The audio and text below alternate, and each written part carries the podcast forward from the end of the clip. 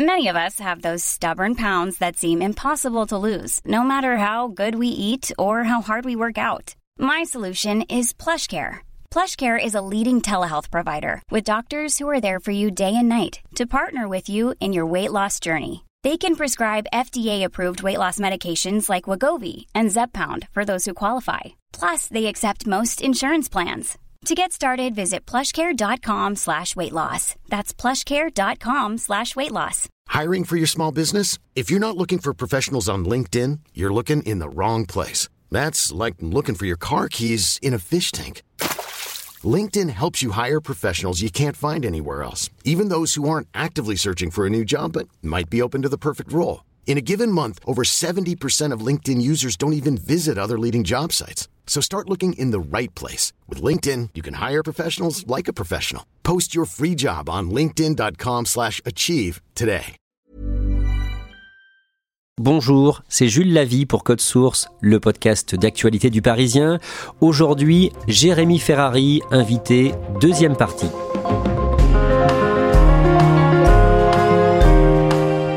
Aux côtés de Florence Foresti ou Jean-Marie Bigard, il va bientôt faire partie du cercle très fermé des humoristes ayant rempli Bercy, l'Accord Arena.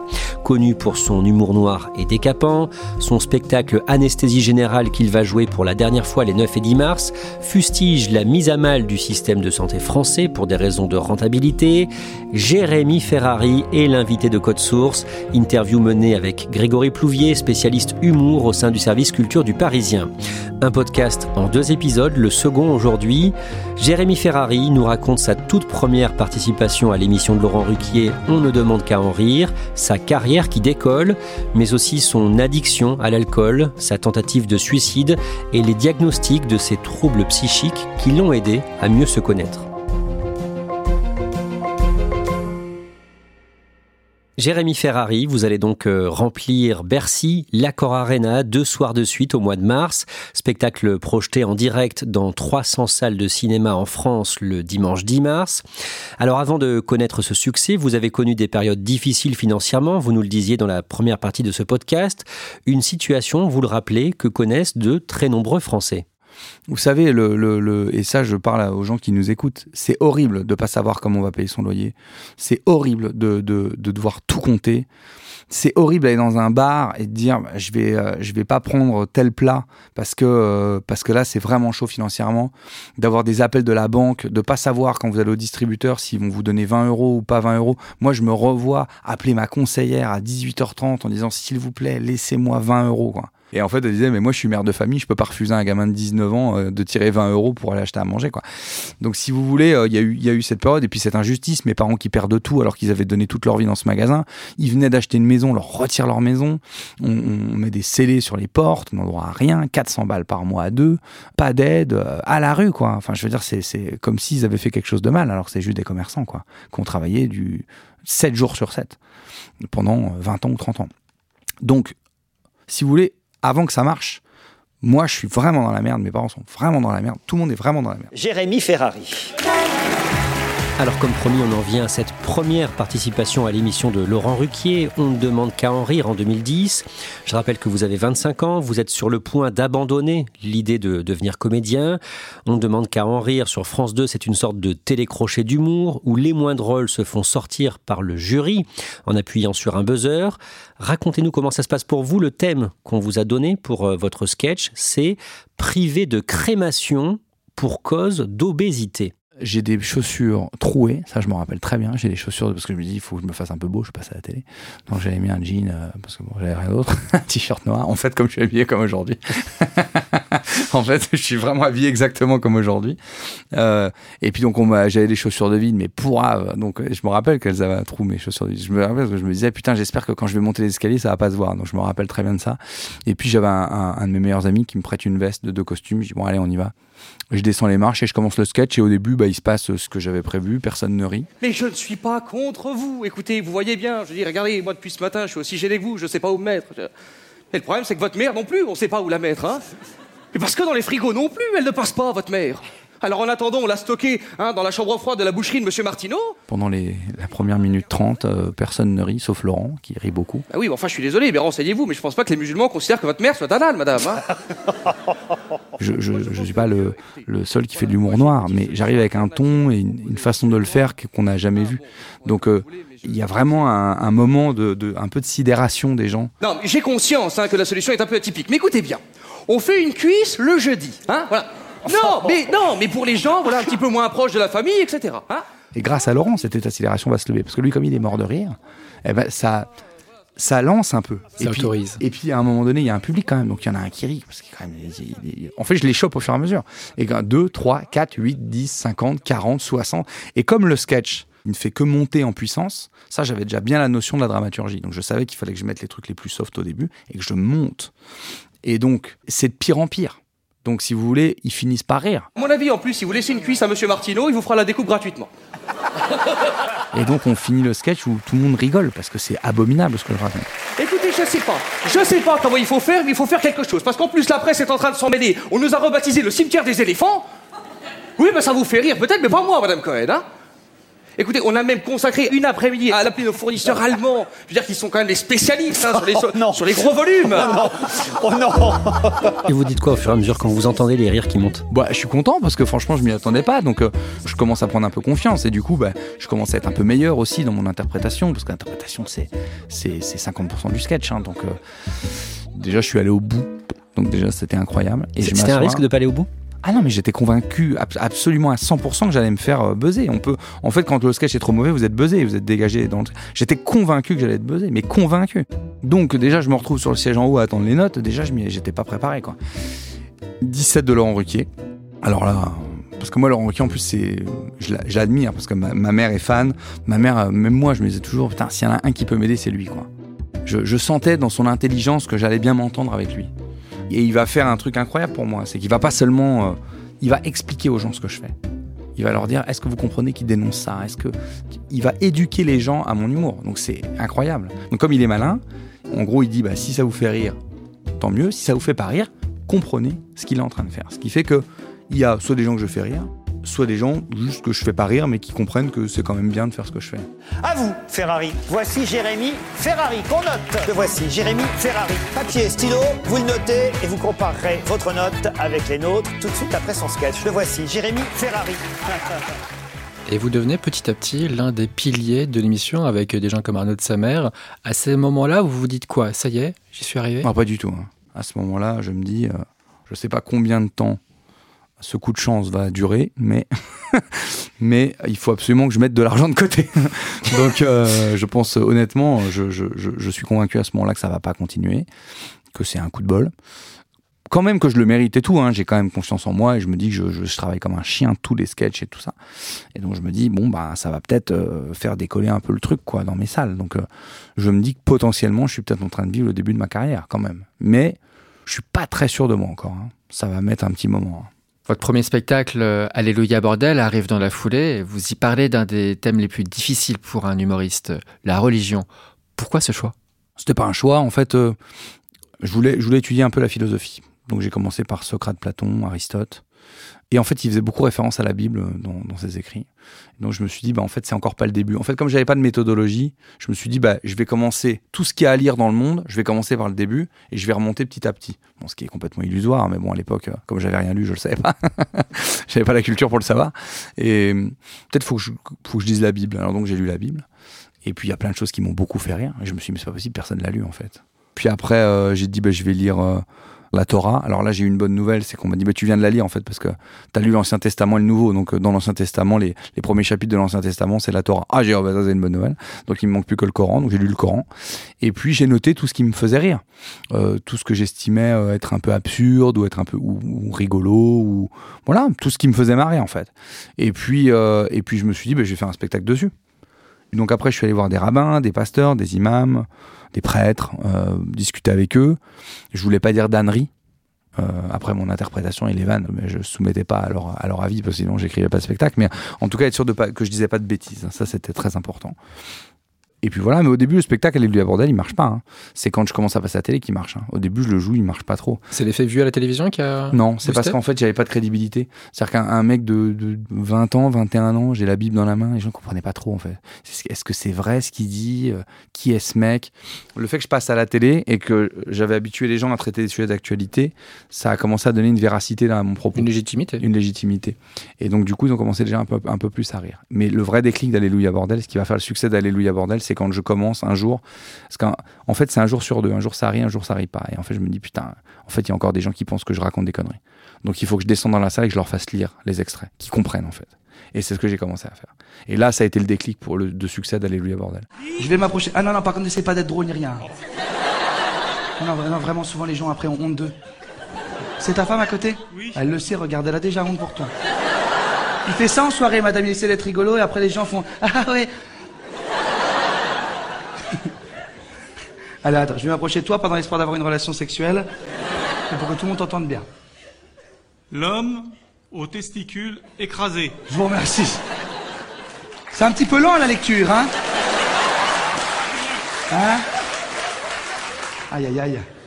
La consanguinité fait des dégâts dans la région, hein? À ce moment-là, il y a des milliers de personnes euh, qui découvrent euh, votre humour euh, très noir. Vous arrivez à dire des, horreurs sur scène, mais ça passe toujours. Comment vous faites pour que les gens acceptent ça? C'est beaucoup, déjà beaucoup, beaucoup, beaucoup, beaucoup, beaucoup de travail. Alors le travail, ça comprend plein de choses. Déjà, ne, jamais faire gratuit, ne jamais attaquer gratuitement, c'est très important. Il faut qu'il y ait un, petit sujet derrière, quoi. C'est toujours mieux. C'est bien qu'il y ait eu un événement, quelque chose qui fait que vous avez décidé de traiter ce sujet, que vous êtes en réaction et non pas en en attaque en fait. Déjà ça change la donne depuis le départ. Si vous décidez par exemple de traiter, euh, j'en sais rien moi, du racisme, ben, c'est bien de vous, de vous appuyer sur un acte. Surtout si vous devez jouer un raciste. C'est-à-dire que moi, moi je fais de la caricature, donc je vais jouer un raciste. Donc c'est bien si je me réfère à un fait d'actualité parce qu'on comprend que c'est une forme de dénonciation. Donc déjà, pas gratuit. Énormément travailler son sujet pour être extrêmement drôle. C'est-à-dire ne jamais louper euh, son, sa cible. Parce que en gros, euh, moi je vous vois comme des cibles. Je dois vous faire rire. Donc euh, il faut pas que je loupe. Si vous avez ri, je vous ai dans ma poche. Donc c'est si vous ne riez pas que vous pouvez m'en vouloir. Mais il faut que je vous fasse rire. Donc ça marche pas à tous les coups, mais il faut, il faut voir au maximum. Et puis après, c'est honnêtement, je pense que c'est vraiment ce que vous dégagez dans votre voix, dans vos yeux. Et je pense que les gens, je pense que ça se ressent vraiment très fort qui je suis. Et j'insulte les gens, je leur dis des choses mais abominables. Mais vous savez, des fois je vais descendre dans le public et les gens ils me disent euh, ah ben euh, t'as pas l'air en forme. Des fois je fais des je fais des conneries, la personne me dit j'ai un cancer, je vous jure je vanne la personne. Et en fait tout le monde rit, mais même la personne. En fait il n'y a pas de limite. J'ai eu des fois des gens dans des salles, je pense que 99% de mes collègues humoristes auraient, se seraient juste excusés, mais moi je fais toujours une vanne, j'aurais toujours. En fait, il y a quelque chose où on sent qu'il n'y a pas la moindre once de méchanceté dans ce que je dis. Malgré que je dise des horreurs en fait. Et d'ailleurs, il n'y a jamais eu de polémique, euh, Jérémy Ferrari, et malgré Non. tous les euh, thèmes ultra sensibles que vous traitez, Contrairement à ce qu'on pense. Parce que euh, tout le monde est convaincu qu'il que, y a eu plein de polémiques. Mais, y a, mais en fait, il n'y a jamais eu de polémique. Euh, Il y a eu des sketchs qui ont moins plu que d'autres, oui. Mais des, des, un vrai truc, un tollé, pas eu. Après, ça veut pas dire qu'il n'y en aura jamais. Hein. Je peux toujours écrire un mauvais sketch, hein. je veux dire, ça, ça arrive. Mais pour l'instant, il n'y a pas eu. Euh, et même si ça arrive, j'espère qu'on me pardonnera, parce que ça fait quand même 15 ans que, que je le fais. Donc euh, après, euh, on n'est pas infaillible. hein. Je peux toujours faire un sketch qui plaira moins qu'un autre. Je peux me tromper. Mais pour l'instant, pour l'instant, ça va. Vous jouez Alléluia Bordel jusqu'à 2014. Il a donc euh, la télé euh, à côté, donc euh, Laurent Ruquier sur France 2. C'est le début du succès. Vous allez monter plusieurs entreprises, des sociétés de production. Comment est-ce que vous vivez ce changement de vie, ce changement de, de statut social quelque part? En fait, je le vis pas vraiment. C'est un peu étrange, mais je, je le vis à la fois bien et pas bien. C'est-à-dire que, en fait, ce qui est très étonnant, c'est que je me suis plus réjoui des petites sommes que j'ai gagnées au début que des grosses sommes que j'ai pu gagner après. Parce que tout d'un coup, je gagnais, euh, je sais pas, je touchais une SACEM, je gagnais, euh, je gagnais 15 000 euros de SACEM. Et au moment où je les touche, je me dis, mais ça résout tous les problèmes de ma life. C'est-à-dire que tout d'un coup, j'ai plus d'agio, je peux refaire des courses normalement, je peux sortir boire des verres avec mes copains, euh, je peux inviter ma copine au restaurant, je peux euh, donner un peu d'argent à la famille. Voilà. La deuxième étape, ça a été encore un peu plus d'argent. Là, j'ai pu acheter une maison à mes parents. Mais même moi, j'ai pris un appartement dans le 17e mieux que celui que j'avais avant. Le premier pas, euh, il est tard. Il est, tard. Et déjà, à cette époque-là, je dis, bon, euh, déjà, j'ai mis un loyer à 2000 euros par mois. Ça me semblait, mais colossal. En vrai, l'argent que je gagne au départ, je sais pas vraiment quoi en faire. Vous voyez, moi, à partir du moment où j'ai un bel appart, je peux, je peux aller en vacances. euh, j'ai acheté une maison à mes parents. Enfin, ouais, euh, qu'est-ce que quoi J'en fais quoi de l'argent? J'ai pas les vêtements de, luxe, je vois pas l'intérêt. euh. donc, euh, c'est là où on commence à avoir envie de monter société. On se dit, mais en fait, cet argent, on peut l'investir dans des artistes, etc., etc., etc. Et là, comme je dis toujours, je me lève encore dans ma maison le matin en me disant, euh, c'est incroyable, cette maison magnifique que j'ai. Alors maintenant, ça fait 15 ans que, je gagne très bien ma vie, donc euh, je me suis habitué évidemment à ce train de vie. Euh, mais après, je suis pas dépensier. Je le dis aux cambrioleurs, j'ai rien de valeur chez moi. J'ai pas de tableau, j'ai pas de montre, je n'achète rien de valeur. Ça, ça m'intéresse pas en fait. J'ai j'ai pas envie d'acheter une montre à 50 000 euros. Je trouve ça débile en fait. Quand votre carrière décolle, du coup, vous en êtes tout au niveau euh, psychologique, au niveau euh, de votre psychisme et euh, au niveau de vos addictions. Est-ce que c'est là que vous commencez à boire plus et de façon problématique? Non, Euh, non, non, c'est pas du tout là. Euh, c'est bien plus tard. Non, mais je bois toujours de manière problématique, mais sauf que je bois pas tous les jours. Tous mes proches pourraient vous dire, à l'époque, quand ils buvaient, c'était problématique parce que je ne m'arrête pas de boire. C'est-à-dire que je commence à 18h ou je peux commencer à 10h s'il y a un truc qui fait qu'on commence à 10h. Je ne m'arrête pas. C'est-à-dire s'il y a un repas de midi et que je commence à boire à 10h, je suis incapable de m'arrêter de boire. Donc là où les gens à 15h ils vont rentrer chez eux, moi c'est impossible. Je continue de boire jusqu'à ce que tombe le soir à minuit ou une heure du matin. Donc je bois déjà de manière problématique, mais je bois pas tous les jours. Je maîtrise les jours de consommation. Donc ça va. On dit juste c'est un bon vivant. euh, bon voilà, quand- les conneries qu'on dit euh, quand il y a des gens qui boivent trop. Euh, il aime la vie, épicurien. Bon voilà. Donc à ce moment-là, ben, j'ai toujours mes maladies invisibles, évidemment. Donc je vis avec toutes les, les, phases émotionnelles qui me traversent dans la tête. Mais de toute façon, la vie, elle est tellement déjà dure. Si vous voulez, avant, avant que ça commence à marcher, la vie est déjà tellement rude que qu'en réalité, j'ai pas trop le temps de me plaindre. J'ai évidemment des, des, des crashs émotionnels, des crises d'angoisse, des crises de, de parano, des crises. J'ai un milliard et demi de trucs qui se passent dans ma tête, mais j'ai le quotidien à gérer qui est dur. Et voilà, et je suis plus jeune, donc euh, donc euh, j'essaie de voir des spécialistes qui, qui me disent qu'il y a rien qui va. Évidemment, dès que je bois une goutte d'alcool, euh, j'ai envie de pleurer, j'ai envie de mourir parce que bon, il y a tout qui ressort. Bon, je vis toute cette période-là, mais je me dis bon, bah, ça va passer, ça va passer. C'est parce que la vie, elle est pas facile. Le 16 janvier 2016, vous participez à l'émission de Laurent Ruquier On n'est pas couché. Le Premier ministre Manuel Valls est l'invité principal. Avant ce rendez-vous, Laurent Ruquier euh, vous conseille de rester plutôt prudent, de ne pas trop bousculer euh, le chef du gouvernement. Mais ça ne se passe pas comme ça. Vous l'interpellez notamment sur la présence de l'homme fort du Gabon, Ali Bongo, au défilé en hommage aux victimes de l'attentat de Charlie Hebdo un an plus tôt.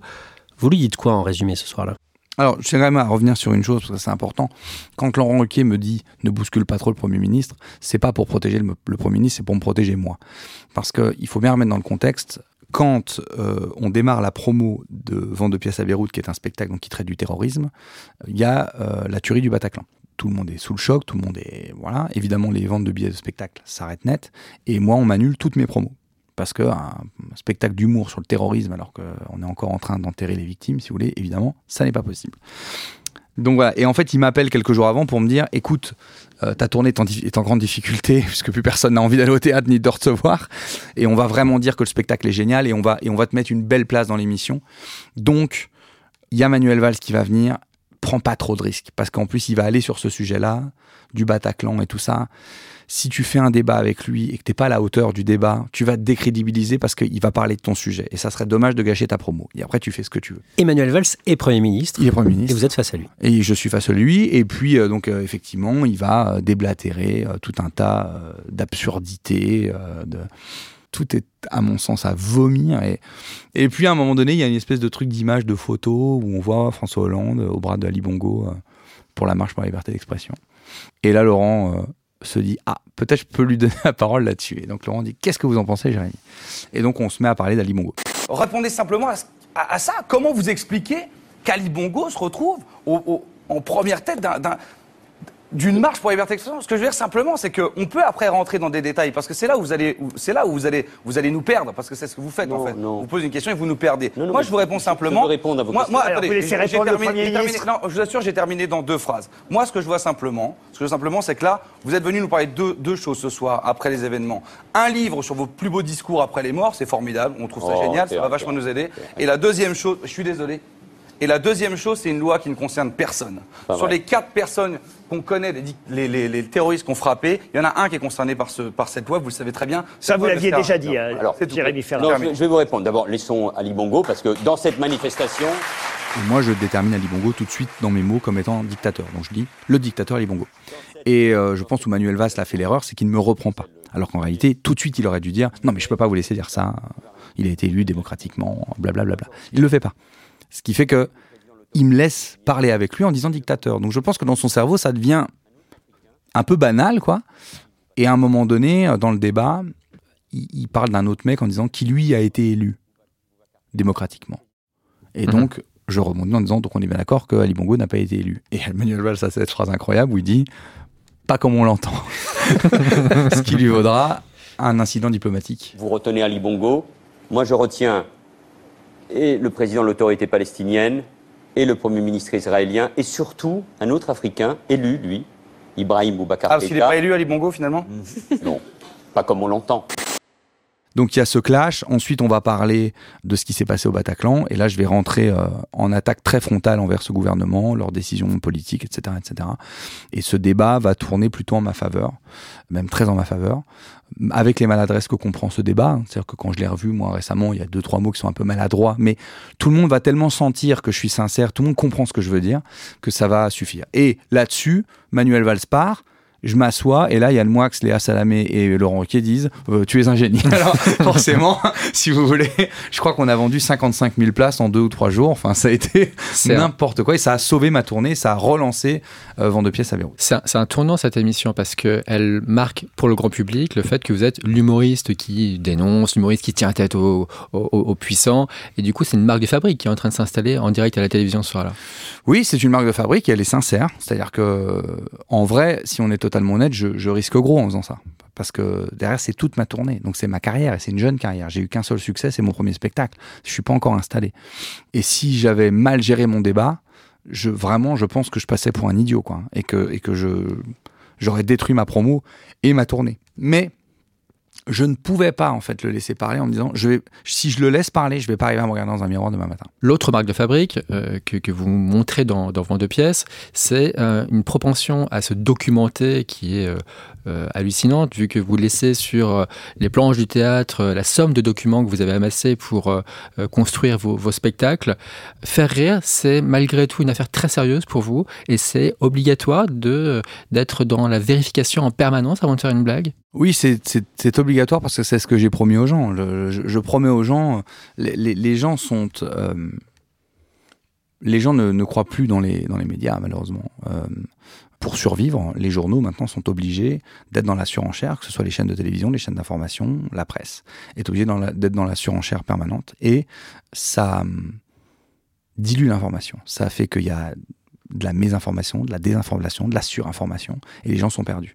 Donc, euh, je fais des spectacles documentés de 3 heures, ou 2 heures, ou 2 heures et demie, en promettant aux gens de l'information. Donc, si moi, je dis des bêtises, alors je perds toute crédibilité. Ça, c'est la première chose. Et, la deuxième chose, c'est que ça s'appelle juste du respect. C'est-à-dire que quand je promets aux gens quelque chose, et alors il faut tenir sa promesse. Donc je travaille énormément mes sources. Ça veut pas dire que je dirai jamais de bêtises. Mais si je dis une bêtise, ça sera toujours avec un article ou deux ou trois à la clé, quoi. Vent de pièces à Beyrouth est un succès populaire et malgré ce succès, vous vous sentez toujours très mal au fond. À quoi ressemble votre vie pendant ces années-là? Bah, je travaille alors, je travaille tous les jours. Donc, euh, je, les premiers temps, euh, je ne bois que le soir, par exemple. Donc, euh, en fait, la journée, je fais que travailler comme je fais maintenant. Je vais même faire du sport. Et sauf que quand je rentre du sport, là, je commence à boire des litres de rosé le soir, deux bouteilles, trois bouteilles, quatre bouteilles. Et je suis jeune et j'ai une bonne constitution, donc je, tiens bien le choc de ça. Ce qui fait que le lendemain, bah, j'arrive à dormir 4-5 heures, à être en forme et, et à recommencer. Euh, donc au début, c'est des journées assez normales. Après, je suis évidemment tiraillé euh, par mes troubles euh, de mes maladies invisibles, parce que je suis obsessionnel compulsif, obsessionnel idéatif, de troubles de l'attention avec hyperactivité, donc je suis tiraillé. Mais bon, si je vous raconte à ce moment-là ce qui se passe dans ma tête, ça va pour des heures. Mais dans les grandes lignes, bah, c'est des, des crises, quoi. C'est-à-dire que vous êtes très de bonne humeur, plus du tout de bonne humeur. Euh, les, rapports avec les gens sont très compliqués. Vous avez des crises d'angoisse, des crises de parano, vous dormez plus, vous avez des crises de larmes, vous avez des, vous avez envie de mourir, vous avez des idées noires en permanence. Et puis moi, j'ai des obsessions, donc je vois des flashs, des images horribles dans ma tête tout le temps. Donc j'ai des, des parasites internes dans mon cerveau qui pourrissent ma vie, mon quotidien, mes pensées, mes relations amoureuses, mes relations amicales. Voilà. Mais dès que je travaille, ça va. Donc, euh, donc, donc je travaille tout le temps. En 2016, en début d'année, pendant une période de plusieurs mois, vous sombrez complètement dans l'alcoolisme, vous ne dormez plus que quelques heures par nuit, et un soir, le vendredi 27 mai 2016, vous êtes dans un hôtel d'Aix-en-Provence pendant votre tournée pour Vent de pièces à Beyrouth. Le lendemain, vous êtes attendu à Nice. Vous vous disputez avec votre compagne, vous en parlez sur scène, et vous racontez aussi que vous avez failli vous suicider, vous êtes monté sur le rebord de la fenêtre de cet hôtel, et vous avez eu envie de sauter. Mmh. J'avais déjà eu des, moments dans ma vie où, en dépression, avec des cachets devant moi, où je me dis je vais prendre des cachets, je vais disparaître, blablabla, des trucs un peu comme ça. Mais l'envie n'était. Il y avait toujours une certaine lucidité, un certain truc qui fait que je passais pas à l'acte, voyez. Donc j'ai jamais considéré ça comme des tentatives de suicide. Mais ce jour-là, il y a vraiment eu un décrochage de mon cerveau. Et j'ai regardé le vide en éprouvant énormément de joie, voire d'euphorie à l'idée de sauter parce que tout d'un coup, ça m'a semblé une, porte de sortie merveilleuse et accessible immédiatement. Et j'ai vraiment poussé sur mes bras pour partir. Et c'est au moment où j'ai senti que je glissais que mon, instinct de survie certainement s'est réveillé et m'a rattrapé. Ce qui fait que j'ai compris comment les gens et pourquoi les gens qui se suicident, comment, comment ils trouvent la force. Vous savez, parfois, moi j'ai eu dans, dans mon entourage, malheureusement, j'ai eu des suicides. Et on se demande toujours, mais comment, comment tu trouves la force sur ce dernier instant de la décision. Et en fait, je crois que c'est ça. Quand vous évoquez sur scène cette tentative de suicide, le public euh, en salle est, sidéré, sous le choc. Est-ce que vous avez euh, hésité à, retirer ce passage du spectacle? Non, j'ai pas eu envie de retirer, jamais. Je me suis beaucoup posé la question de savoir si j'allais si j'allais le raconter. Mais une fois que je l'ai raconté, je me suis pas posé la question. Mais oui, avant, évidemment. C'est la question de base. Comment, comment ça va être pris? Est-ce que ça va aider les gens? Est-ce que les gens vont me juger? Est-ce qu'ils vont me croire? Est-ce qu'ils vont pas? Est-ce qu'on va m'accuser de raconter ça pour faire des entrées? Enfin voilà, toutes les questions qu'on peut se poser. Et puis la famille aussi, comment elle va le percevoir? Moi, j'en ai parlé à ma mère quand même, parce que je raconte des trucs un peu de famille dans, le truc. Il y, a, y a pas mal de choses que je raconte de ma famille qui sont vraies. Alors, ce que j'ai fait, c'est que j'ai mélangé les histoires, j'ai changé les prénoms pour pas que les gens se sentent, parce que je veux pas blesser ma famille. Mais oui, on se pose un milliard et demi de questions quand on arrive à ça. Quelques semaines après euh, cette nuit, vous commencez une cure de désintoxication dans un centre en Suisse et vous êtes pris en charge par des euh, spécialistes, des spécialistes qui vous comprennent, qui comprennent ce que vous avez. Oui, alors j'avais rencontré un psychiatre euh, déjà à Paris qui, lui, avait démarré déjà un diagnostic et qui avait commencé à m'aider. Après, je pars en cure. Et en cure, là, je vais rencontrer, on va finir le travail, quoi. Mais après, j'ai creusé. Sur scène, je fais un résumé parce que j'ai pas le temps d'aller trop dans les détails. Mais par exemple, sur les obsessions, je suis allé voir des experts à Lille euh, pour mettre un mot sur un nom sur mes obsessions. Donc, j'ai pas eu les réponses tout de suite. J'ai eu 80% des réponses euh, en cure. Et le reste, je l'ai trouvé au fur et à mesure aussi en cherchant. Hein. Parce que l'addiction, par exemple, en France, on est, on est vraiment à la ramasse. quoi. C'est vraiment une catastrophe. Donc, il faut pas hésiter à aller voir un peu aussi parfois du côté de la Suisse, de l'Allemagne, des anglo-saxons, des Américains. Hein. Euh, Poser ce diagnostic donc euh, au potentiel intellectuel, euh, trouble de l'attention avec hyperactivité. Donc justement, le fait de mieux vous comprendre, de mieux savoir ce qui se passait en fait dans votre cerveau, ça vous a permis quoi ensuite? Bah, ça m'a permis d'aller mieux. Parce qu'en fait, déjà, vous, vous, ne sentez, vous ne vous sentez plus fou tout ce que vous ne comprenez pas dans vos réactions, dans votre ressenti, dans vos mots, dans votre cerveau, dans vos nuits, dans vos cauchemars, dans vos rêves, dans votre relation aux autres, dans, dans votre quotidien, dans vos angoisses, dans vos, dans vos mal-être, dans vos malaises, tout ce qui fait que le quotidien est si dur quoi, à vivre, tout à coup, tout est expliqué. Parce que vous avez, est-ce que vous avez ça dans votre vie? Bah oui, alors ça c'est à cause de ça, ça c'est à cause de ça, ça ça rentre en conflit avec ça, donc c'est ça, donc c'est ça. Donc du coup, non seulement ça vous permet de mieux vivre le, truc, et puis ça vous permet de vous comprendre et donc de commencer à apprendre à vivre différemment. Déjà, ça vous permet de vous pardonner aussi, euh, de vous dire bah voilà, je suis pas un, pas un salopard, j'étais j'étais pas bien, et donc il faut que je, travaille du coup là-dessus pour devenir ce que je suis moi vraiment. En fait, j'ai tendance à, penser de manière un peu cliché, mais de me dire que ça m'apporte aussi tellement de choses que je n'ai pas été en rejet de ça, en fait. Parce que je me dis, c'est ce qui me permet aussi de faire tout ce que je fais. Je, n'échangerai pas ce cerveau et ce mal-être euh, contre une vie plus apaisée. Et le fait d'avoir coupé euh, l'alcool, ça a changé quoi dans votre vie au quotidien? Euh, bah, Ça a surtout considérablement fait chuter le chiffre d'affaires du bar en bas de chez moi. c'est surtout lui qui a eu un changement de vie. Euh, moi, euh, ben moi, euh, ça m'a juste forcé à me discipliner. après, moi, je faisais pas la fête. Hein. j'allais boire tout seul. Hein. donc, j'étais pas un mec. Je sortais pas vraiment en boîte, en soirée, tout ça m'intéressait déjà pas, donc je buvais tout seul chez moi, en travaillant généralement. Donc euh, ça, ça a juste changé euh, mon humeur, ma forme, mon sommeil. Ça a juste amélioré ma vie, mon rapport aux autres. Ça a tout stabilisé d'arrêter de boire. C'est-à-dire que tout à coup, j'ai pu voir l'état des lieux. C'est-à-dire que tant que vous êtes sous alcool, sous drogue, comment vous voulez savoir ce qui est dû à quoi? Cette dépression, elle est due au trop d'alcool, au trop de drogue ou pas? Et le manque de sommeil qui va avec, pas de sport et, l'alimentation pourrie qui va avec souvent les gens qui boivent trop. Enfin bon, il n'y a, a rien qui va. Donc d'abord, on s'occupe de ça et après, on voit ce qui reste. À partir de 2018-2019, vous préparez un spectacle sur la santé qu'on a déjà évoqué. Et avec votre équipe, vous faites un gros travail de documentation, euh, comme pour euh, Vent de pièces à Beyrouth. Vous commencez à jouer ce spectacle en janvier 2020. Mais quelques semaines après, tout s'arrête avec euh, l'épidémie de Covid et le confinement. Bah ouais. Euh, donc encore une fois, rebelote, euh, bah, un événement euh, terrible euh, va euh, mettre en péril mon tour- ma tournée, mon spectacle, sur le thème de mon spectacle. Donc comme pour Vendre pièces à Beyrouth. Euh, C'est un spectacle qui aurait pu finir à la poubelle, le mot est fort, mais c'est un spectacle qui aurait pu Ah si, bah si. connaître une, une- une vie très courte. Ah, évidemment, puisque j'avais vendu tous les billets de ma première année de tournée avant de démarrer. Donc je sais plus combien on avait de billets à vendre, 100 000 je crois, ou 120 000, on avait, on tout vendu avant de démarrer. De là, on joue 30 dates, on arrête, et là on commence à décaler les dates. La majorité des artistes ont vu les gens demander des remboursements, évidemment. Et donc les tournées se sont vidées. Donc il y a plein d'artistes, même quand on leur a dit c'est bon, vous pouvez retourner jouer, ils ne pouvaient plus, parce que les salles étaient vides. Donc si vous en êtes là, ben, vous n'avez plus qu'à annuler le spectacle. Il y a plein de gens qui ont fait ça. Plein de gens qui ont dû mettre le spectacle à la poubelle. C'est-à-dire que j'aurais dû mettre le spectacle, un des plus importants de ma vie, à la poubelle. Mais c'est pas ce qui va se passer. Les gens vont conserver leurs billets et même continuer d'acheter des billets. Alors c'était complètement hallucinant. Mais tous les promoteurs locaux de région m'appelaient en me disant on comprend pas. Les gens restent. Il n'y a, pas de a pas de remboursement. Et quand il y a du remboursement, il y a d'autres qui rachètent dans la foulée. Ce qui fait qu'on a pu prendre ma tournée avec tous les gens dedans, décaler de deux ans et recommencer, reprendre. Et c'est comme ça qu'on va arriver à ces deux dernières dates d'anesthésie générale, les 9 et 10 mars, à l'Accor Arena. L'année dernière, vous avez tourné un film dont vous êtes l'un des personnages principaux, aux côtés de l'actrice franco-iranienne Golshifteh Farhani. Ça s'appelle Rokia, film réalisé par Saïd Beltibia, membre du collectif Courtrajmé. Ce film a été produit par Lajli, un film sombre. Ça vous fait quoi d'avoir un premier rôle au cinéma? C'est euh, c'est un accomplissement? Ah bah, c'est ce que j'ai attendu. hein. Vous vous m'avez pas vu au cinéma exactement pour cette raison.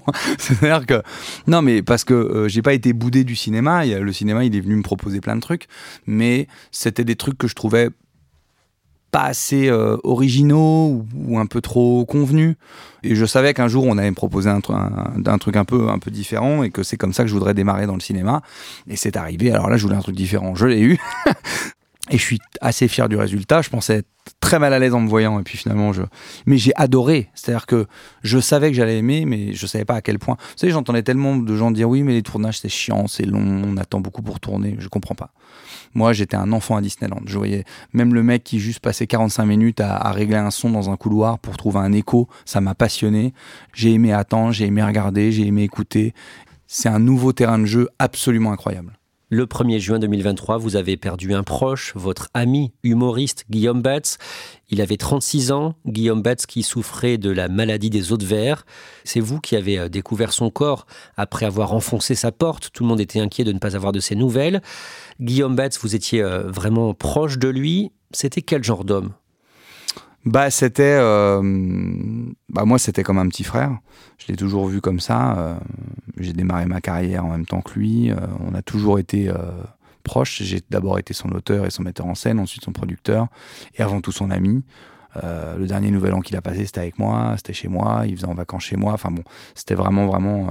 Vous avez coécrit son dernier spectacle avec lui. Ouais, on, on produisait et j'ai coécrit effectivement son un spectacle qui venait de démarrer.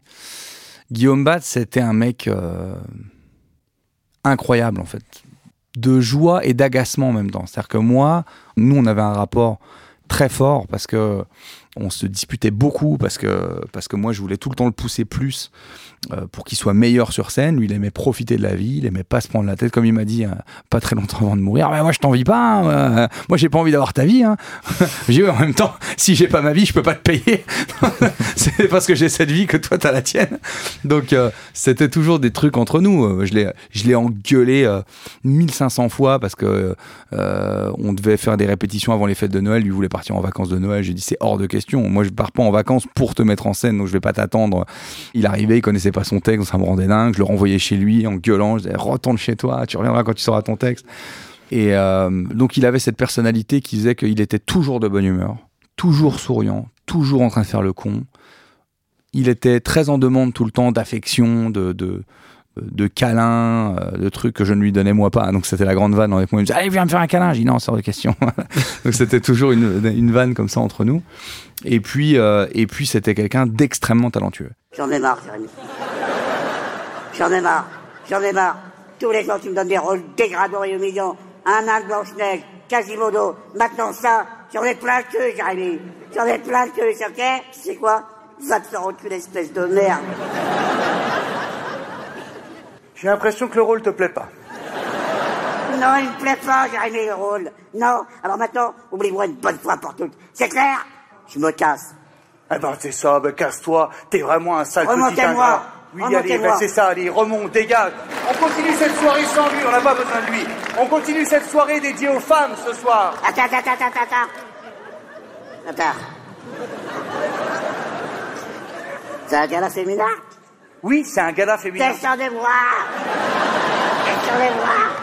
Je suis Cupidon Et donc c'est une perte immense, d'autant que les, les gens, euh, les gens se disent bah oui, mais avec vu, vu, vu son état de santé, c'était évident qu'il allait partir euh, vite, mais pas du tout, parce qu'en fait il avait une maladie récessive, enfin, de la forme de sa maladie était récessive, donc on avait plutôt espoir que ça que ça ne bouge plus et on avait même reçu un mail euh, un mois ou deux avant, il était content, il me l'avait envoyé d'un mec qui avait la même maladie que lui, qui avait 70 ans et qui lui avait écrit pour lui dire tu vois, euh, on peut vivre vieux et bon, on, on- n'imaginait pas une seule seconde euh, qu'il allait partir là. On avait un film de prévu ensemble. Il devait partir avec nous à la tournée du trio. euh, C'est euh, La tournée du trio, donc c'est le prochain spectacle que vous allez lancer avec Arnaud de Samer et Baptiste, Le Caplin. Ouais. On venait de lui annoncer qu'il allait venir avec nous. Il y aura un hommage, forcément. Oh, il y aura forcément des hommages, même là dans les duos 10. hein. Après, c'est des hommages à notre manière. hein, je vous préviens d'avance. hein. On va pas, on va pas regarder une photo en pleurant. hein. On va lui faire des vannes, on va se moquer de lui comme on a toujours fait. On va se moquer de sa mort. On va, on va faire ce qu'on, faisait déjà quand il était vivant. Vos parents, dont on a parlé euh, au début euh, du podcast, à votre avis, de quoi ils sont le plus fiers aujourd'hui vous concernant? Je pense que c'est d'être euh, resté moi-même. Parce que euh, ma mère a jamais vraiment eu de doute sur le fait que ça allait marcher. Euh, mon père non plus. Je leur dis, maman, je fais des livres, je fais des DVD, j'ai monté huit sociétés, je fais des tournées, je, je remplis des zéniths, j'ai mon émission à moi, euh, je fais des films. je sais pas. Je dis, oui, mais est-ce que tu veux manger du poulet ou de la blanquette? Il y a un truc, en fait, euh, des fois j'ai l'impression qu'ils se rendent pas compte. Euh, mais ils se rendent compte. C'est juste qu'en fait, pour eux, je suis juste leur fils. Et, je crois que ce dont ils sont vraiment le plus fiers, c'est ça. C'est de m'être sorti aussi de mes problèmes d'alcool. Ce qui me rend pas toujours facile au quotidien. Ce qui me rend moins festif à Noël et à Nouvel An. Ce qui me rend moins. Mais ils savent que c'est comme ça que j'ai besoin d'être aussi pour euh, tenir. Ils me voient pas beaucoup. euh, c'est dur, des fois, le téléphone, je loupe les appels, machin. Mais ils savent que je suis le même, quoi. Ils se disent, en fait, on l'a bien élevé. Il est resté, euh, il est resté comme on voulait qu'il soit.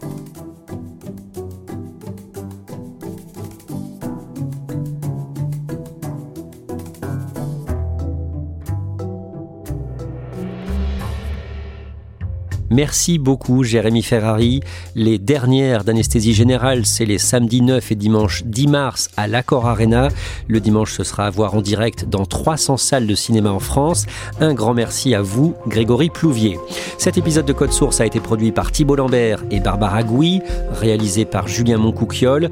N'oubliez pas Crime Story chaque samedi et Le Sacre, nouveau podcast jusqu'à Paris 2024.